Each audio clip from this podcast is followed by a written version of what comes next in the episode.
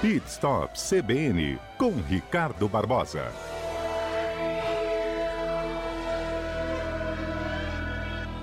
Vamos lá, eu soube que tem SUVs que tiveram desconto durante a pandemia. É verdade, né? Após esse início da pandemia, muitas montadoras reajustaram seus preços, né? Tabelas para cima, viu, Fernanda? Inclusive as concessionárias que estavam fechadas, foi lá no início.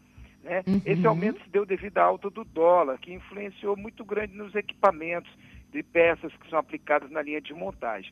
Agora, com as vendas ainda retraídas, principalmente os SUVs, né, as montadoras tiveram que conceder desconto para desovar os seus estoques e estimular a retomada das vendas dos veículos. Né? Então, agora a gente vai apresentar um pouquinho essa cotação de preço que tiveram redução de mais de 10%. Umas tiveram um pouco mais, um pouco menos de 10%. Lembrando, de maio a agosto de 2020, ok? Essa okay. pesquisa, ela considera também, Fernanda, é apenas carro zero. E o cálculo, ela é feito com, com base é, de algoritmo alimentado semanalmente por uma base de mais de 800 mil, 800 mil informações.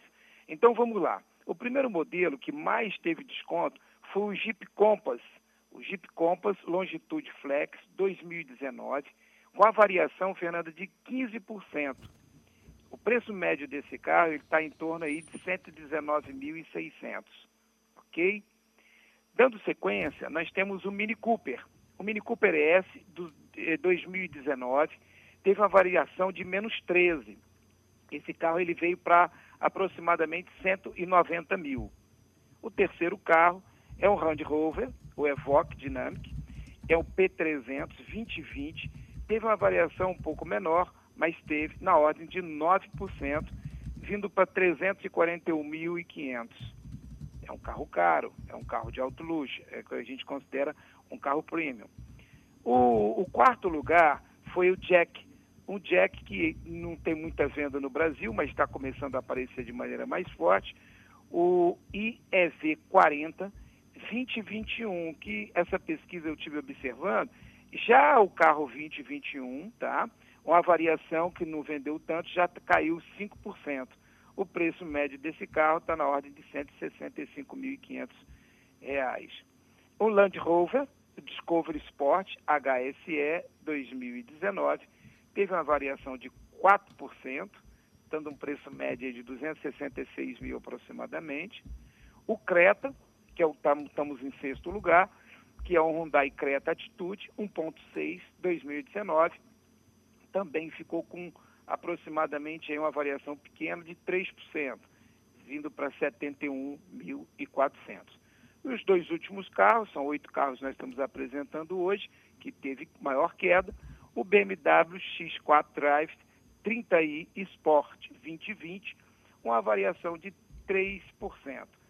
Um total aí de 364.700 aproximadamente. Um carro nacional Cross da Volkswagen TSI automático 2020, uma variação também de 3%, dando total aí de 83 mil reais. Eu aproveito, Fernando, se você me permitir, que eu quero lembrar Sim. que estamos falando de uma pesquisa com várias informações de preço no veículo. Né? Essa pesquisa ela variou de 15% até 3%.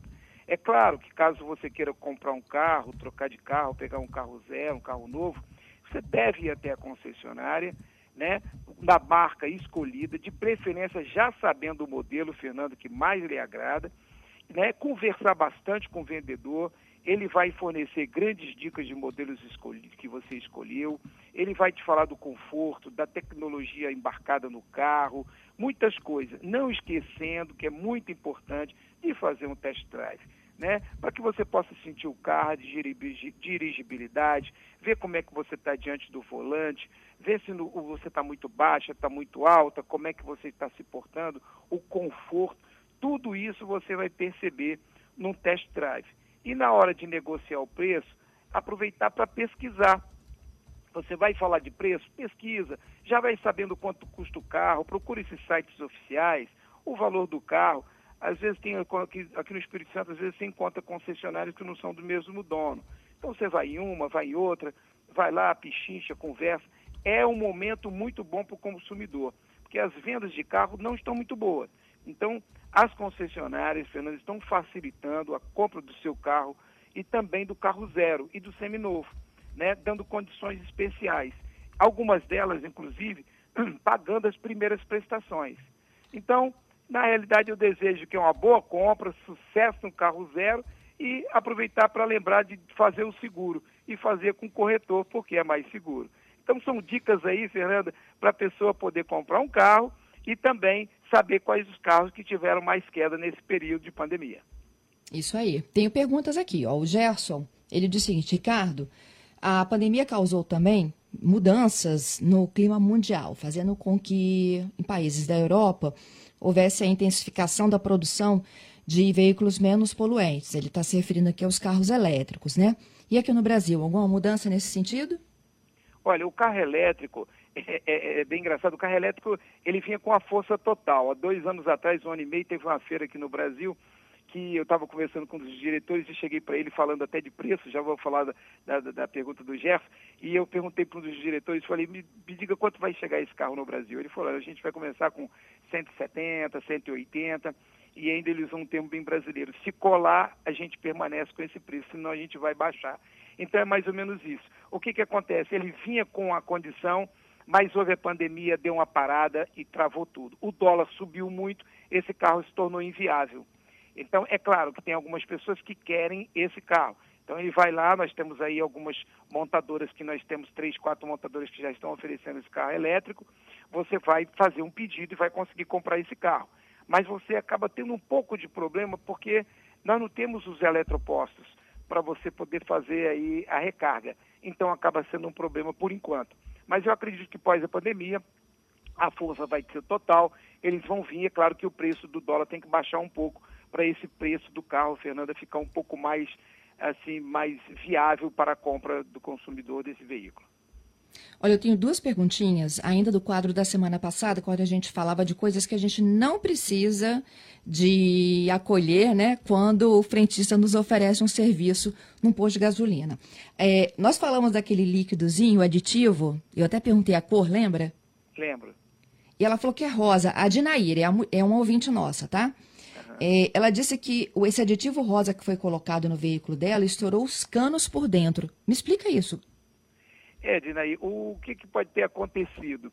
É, é, é, bem complicado dizer por que, que estourou. Às vezes o carro estava um pouco mais antigo, os canos já não estavam muito bons, e aí você botou esse aditivo, que talvez não pudesse ser da especificação certa, e ele acabou danificando, ou já também já não estava lá 100%.